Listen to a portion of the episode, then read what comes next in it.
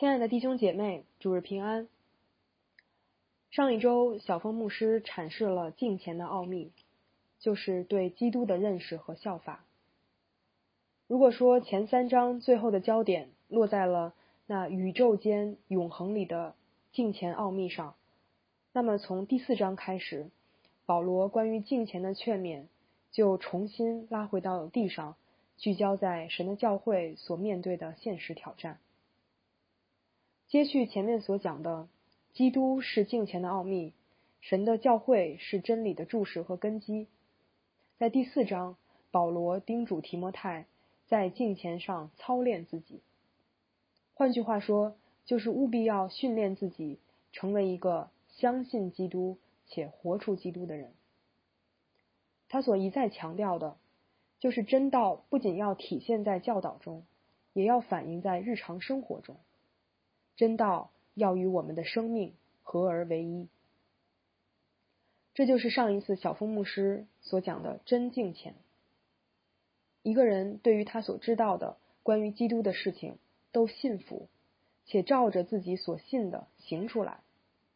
只有当真道与生命合而为一的时候，教会才能够抵御住异端邪说，才能将福音继续的传扬下去。今天我会从敬虔的反例、敬虔需要操练和以敬虔赢得尊重这三个方面来跟大家分享第四章的内容。我们先低头祷告，慈爱的阿爸天父，感谢你将你的话语赐给我们，也借着你的话语来统治我们。恳求圣灵在我们的心里来开启，将你所要让我们明白的敬虔的真理。能够啊，让我们明白，能够烙印在我们的心里。愿你赐给我们谦卑受教的心，也赐我们敏锐的灵，使我们听了你的话语就明白且愿意去遵行。听我们这样的祷告，奉主耶稣基督的名，阿门。前面第三章的结尾，保罗刚刚颂赞完那大哉敬虔的奥秘。也为基督信仰勾勒出一幅恢宏而又荣耀的画图景之后，紧接着到了第四章，突然画风一转，向我们宣告了从圣灵而来的关于异端的这样的一个预言，让我们看见以弗所教会他们所要面对的这样的一个危机。圣灵明说，在后来的时候，必有人离弃真道，听从那引诱人的邪灵和鬼魔的道理。这是因为说谎之人的假冒，这等人的良心如同被热铁烙惯了一般，他们禁止嫁娶，又禁戒食物。这里的时间限定在后来的时候，指的就是从耶稣降生到他再来之间的这末世。这在提摩太后书和希伯来书当中都有类似的用法。所以在后来的时候，必有人离弃真道，并不是。指在保罗写完这封书信很久以后才会发生，而是说现在在以弗所教会这样的异端邪说就已经露出了端倪。在第四章的框架里面，我们不妨把它当做一个镜前的反面教材来仔细查考。关于这个异端邪说，圣灵特别揭示出这么几件事情：首先，它源自有人离弃真道。或者说背叛真道，而不是误入歧途或者其他一般性的错误。其次，那在背后引诱人离弃真道和上当受骗的，呃，那始作俑者是魔鬼和邪灵。第三，魔鬼和邪灵是借着那些假冒伪善的说谎之人来散播错谬道理。那这些假冒伪善的说谎之人，他们是什么样的呢？他们有什么特点？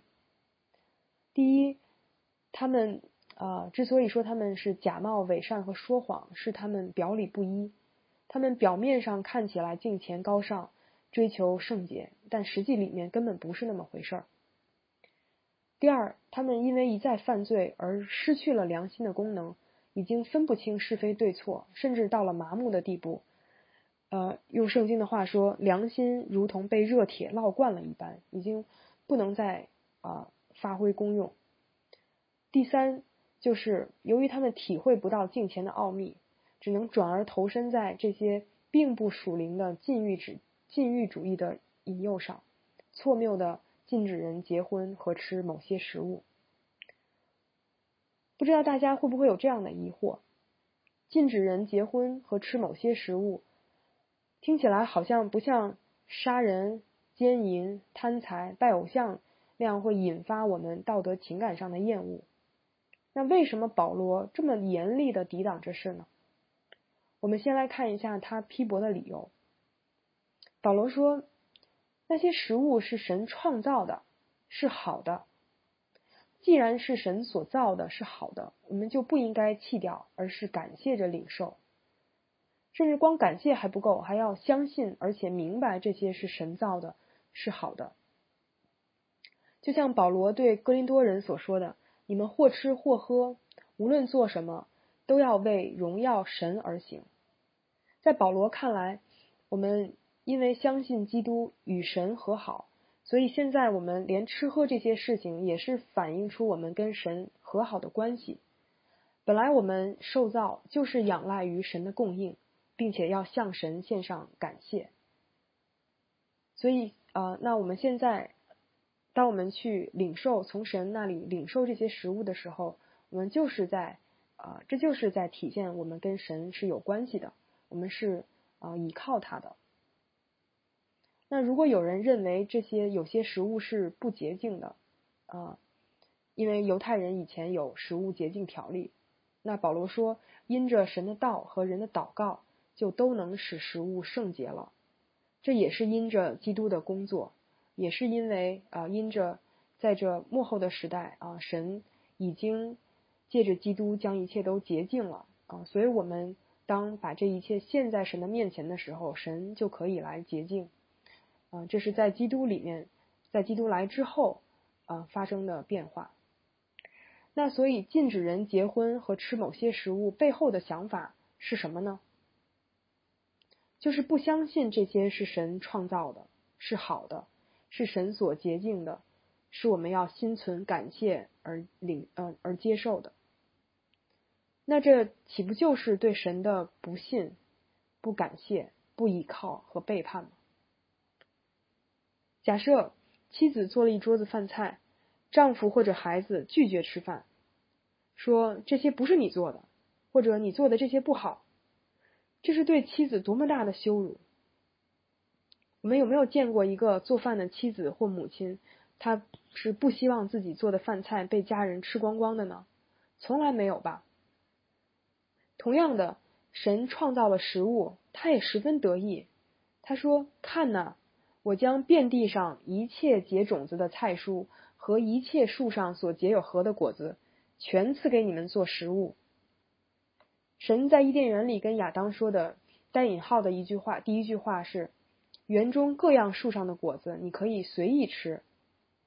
希伯来原文说：“吃吧，吃吧。”我们作为按着神形象受造的人类，本应该依靠着神的供应而存活，并欢喜快乐，啊，感恩。这就是神起初创造我们之时的心意和设计。所以主耶稣也教导我们，祷告的时候要说：“我们日用的饮食，今日赐给我们。”因此，拒绝食物就意味着否定神的创造之功，这是大逆不道的。而婚姻更是如此，它不仅是神所设计的，也是神所赐福的，是极大的奥秘。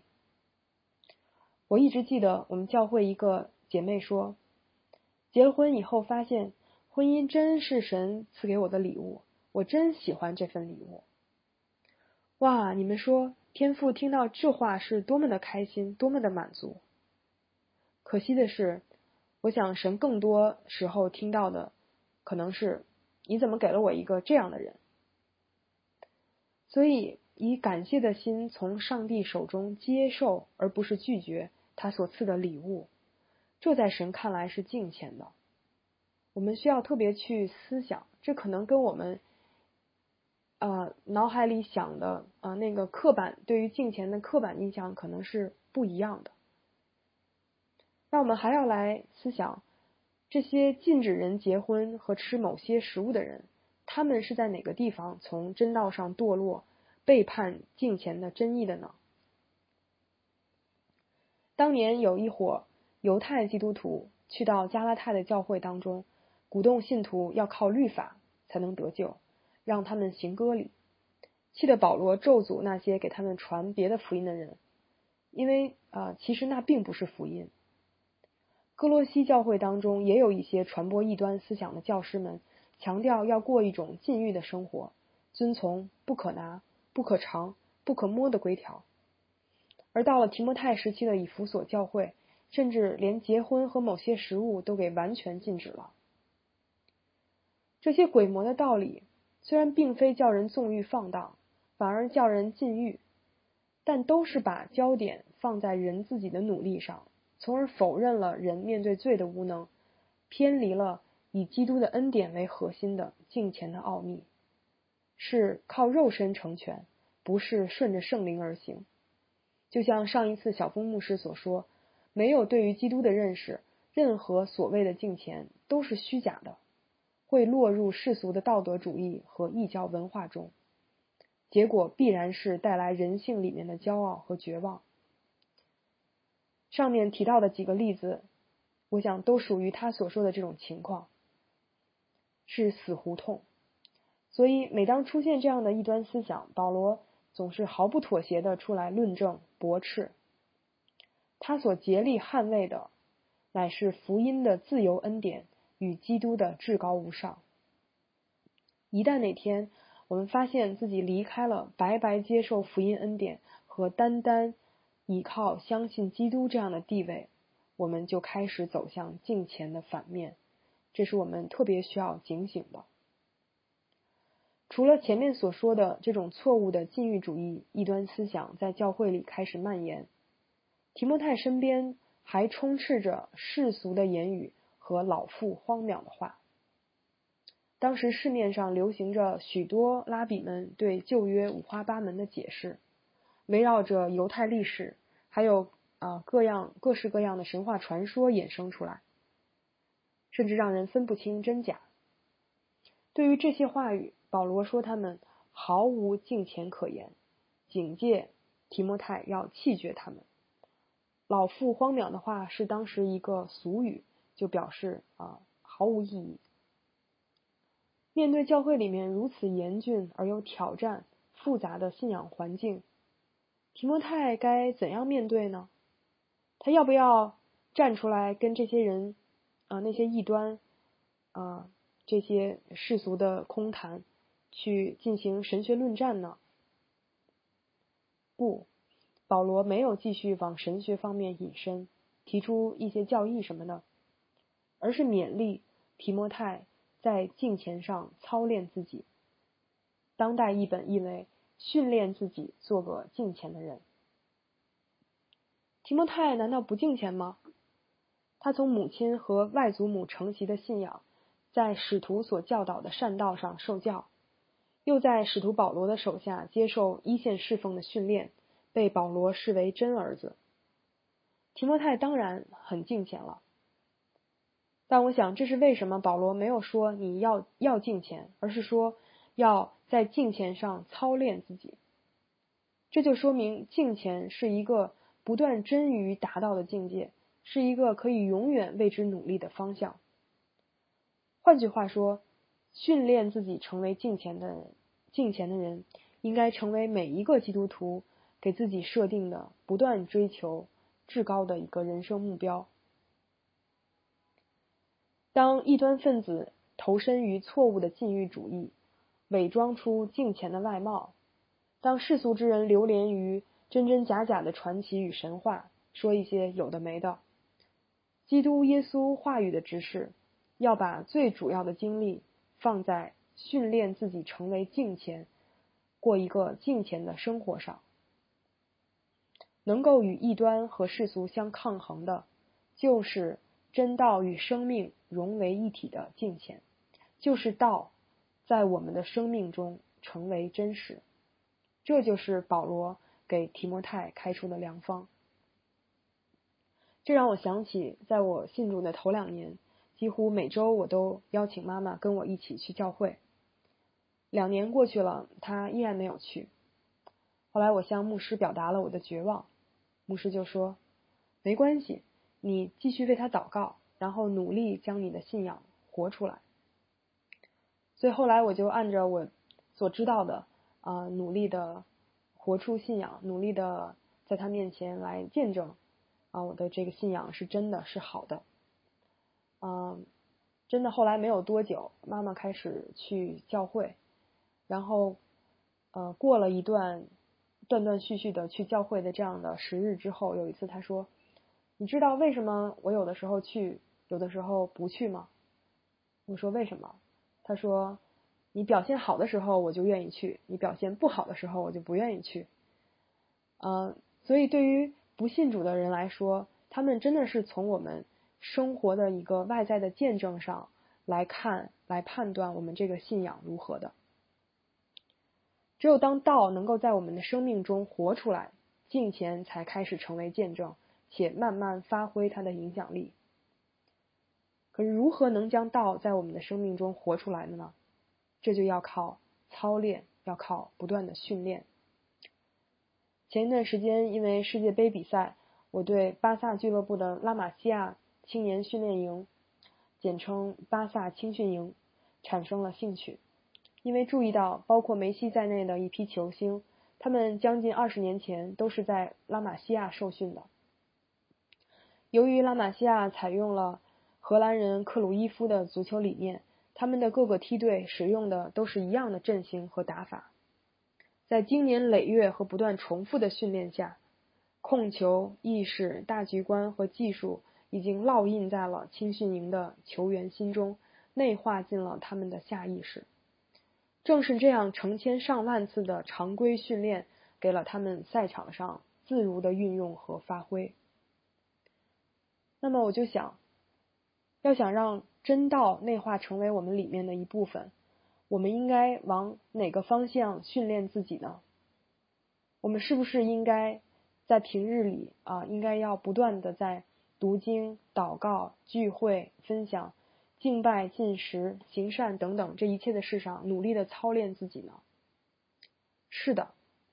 然而，敬虔还不是简，不只是简单的将这一切叠加在一起的结果，而是在所有这些属灵操练的共同作用下，在我们的生命当中所慢慢形塑出来的那个品格，它会反映在我们的每一个态度和每一个决定上，也体现在。每一份关系和每一个行动中，那么操练敬虔，可能对我们来说就意味着一次又一次的转向神和亲近神，一天又一天的默想基督，一遍又一遍的练习向人表达感谢或请求原谅，一点又一点的付出爱心和奉献，等等等等，直到我们慢慢都学会了为止。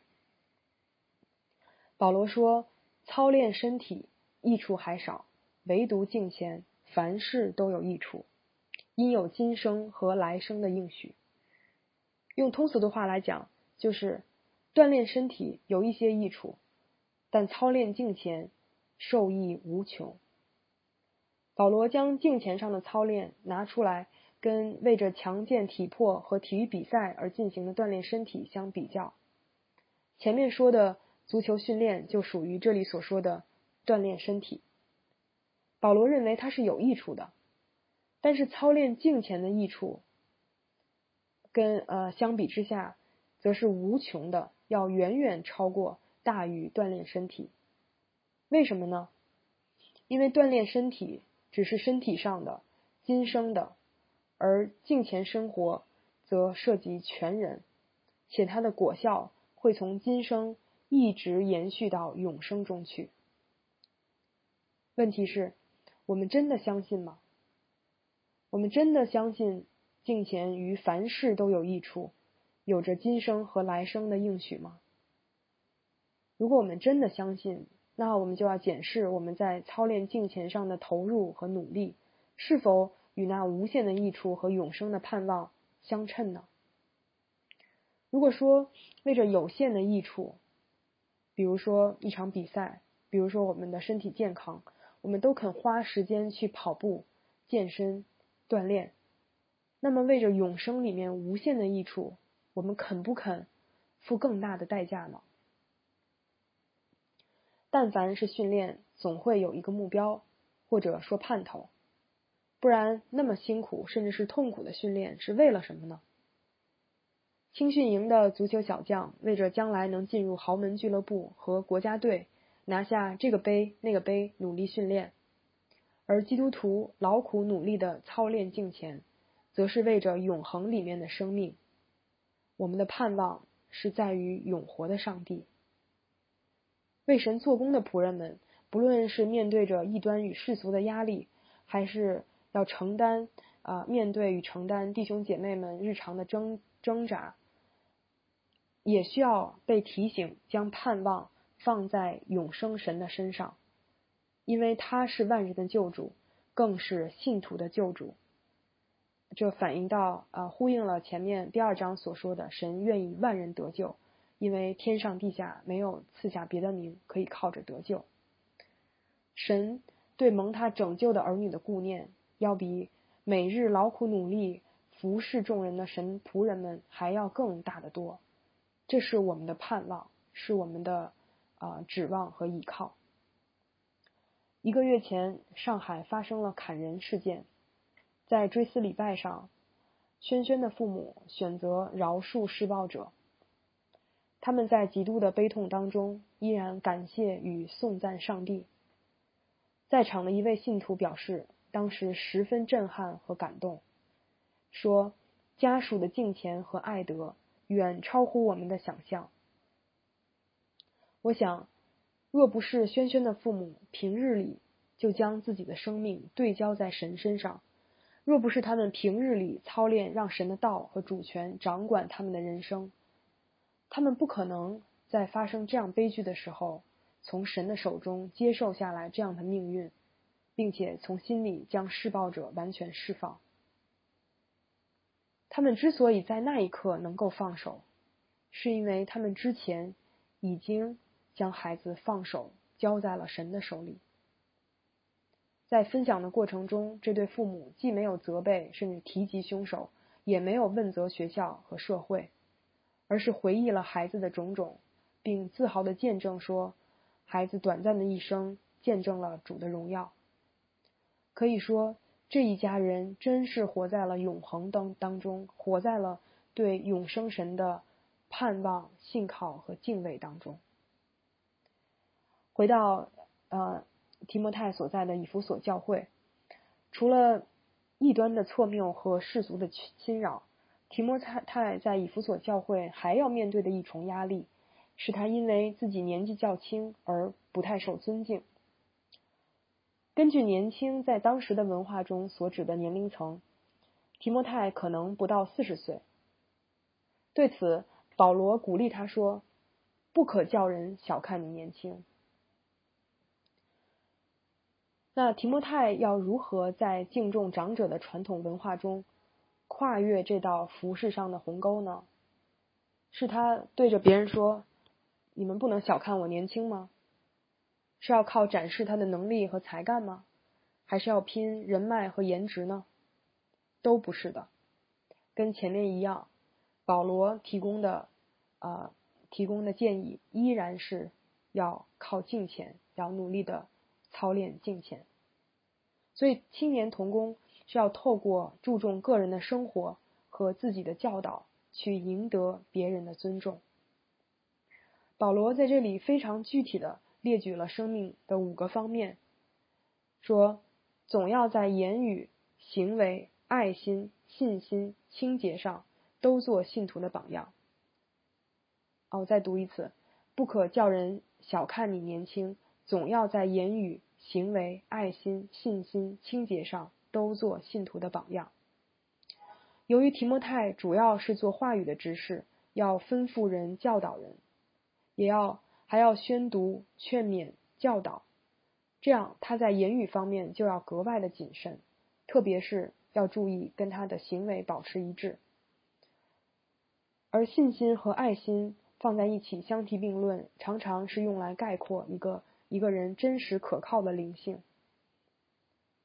如果说言语和行为是我们流露生命、传递信息的两种表达方式，那么爱心和信心就是实际维系我们生命运转的两大驱动。神就是爱，律法的总纲也是爱，因此爱心必然是基督徒生命的最重要的标志。而信心又是使我们得以与神相连，且使人生发仁爱的。最后，清洁在这个文文脉当中，指的是在性方面保持纯洁，因为后面也提到，对待教会里的女性总要清清洁洁的。鉴于年轻童工比较容易在这方面受试探和被人指摘，保罗特意提醒提摩太要在这方面注意谨守。加拉太书里面说，凡属基督耶稣的人是靠圣灵得生。如果我们顺着圣灵而行的话，就会结出圣灵的果子，包括仁爱、喜乐、和平、忍耐、恩慈、良善、信实、温柔、节制这九个方面。这就是内心真正委身基督的敬虔人的特质。在此，我突然想到一个。朝九晚五训练计划，啊，因为圣灵的果子包括了九个方面，而啊，保罗给提摩太提到的要在五个方面做榜样，啊，所以呢，也许我们可以早晨灵修的时候，呃，重点为圣灵的果子当中我们所欠缺的某一方面来特别的祷告，晚上可以从言语、行为、爱心、信心、清洁这五个方面。来回顾自己一天的生活，并祷告。我们知道，现在社会上流传着各种版本的鄙视链，啊，所以也许在对于提摩太来说，他是在教会容易被人，啊，因为他年轻而受到轻看，嗯，但是我们现在的社会当里面，啊，我们可能会因着各样的，因着各样的事情被别人轻看。前几天听一位姐妹说。养老院里，八十三岁的看不起八十四岁的。你在家庭里，在职场上，在教会当中，会因为哪些特质啊而感到被人轻看吗？我想，我们可以把保罗这个句子“不可叫人小看你年轻”做一下替换。我们也可以说“不可叫人小看你年老”，总要。在言语、行为、爱心、信心、清洁上都做信徒的榜样。还可以说，不可叫人小看你单身，不可叫人小看你是女性，不可叫人小看你是文科生，是家庭主妇，是癌症病患，是少数民族，或者不可叫人小看你没有北京户口，没有啊长得不好看等等。那我们回应的方式。不是去勉强的来为自己辩护，不是去与别人争论，而是我们啊面对，就不管是面对周遭的文化在哪个方面所给我们的压力，我们要靠追求敬虔的生命和生活来赢得别人的尊重，来活得有尊荣，那才是我们努力的方向。保罗要提摩太在上面说的这五个方面都做信徒的榜样。可谓提出了一个相当高的要求。然而，这就是一个传道人、一个耶稣基督话语的执事所当做的。当我们信了主，进到教会，我们怎么知道该当如何行事为人呢？一方面是圣灵借着圣经上的话语，借着讲台上的话语来指教引导我们；另一方面就是借着教会里面成熟的基督徒的生命和神仆人们的榜样。信仰就是这样透过生命影响生命而得以传承的。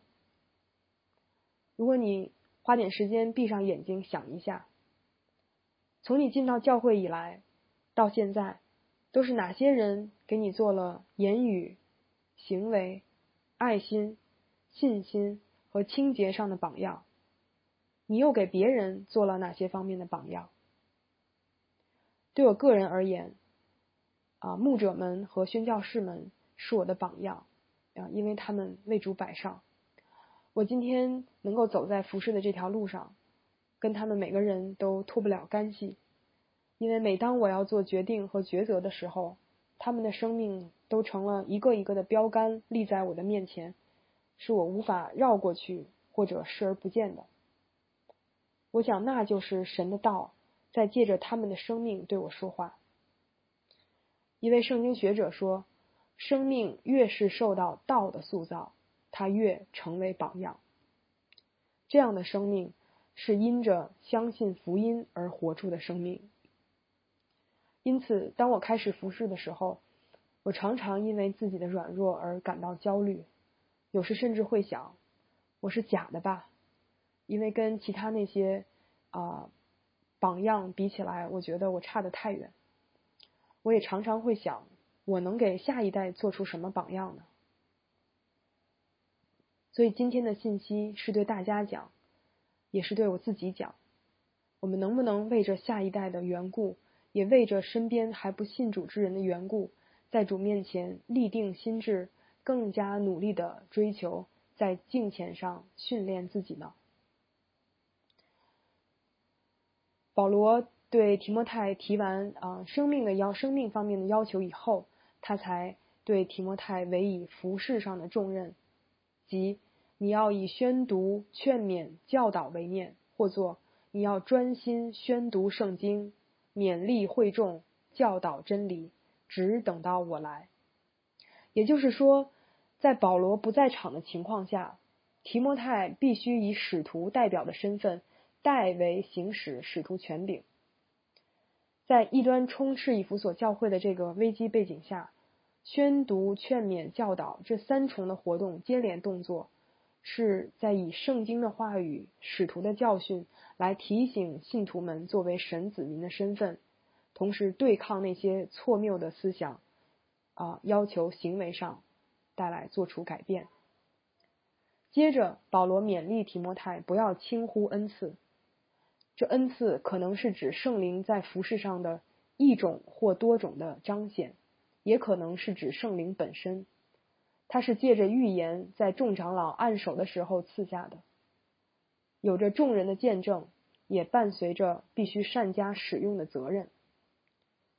我们从使徒行传和其他新约书信中可以看到，不论是耶路撒冷教会选立执事，还是安提阿教会差派巴拿巴和保罗去宣教，都有使徒或童工们为他们祷告，然后按手在他们身上。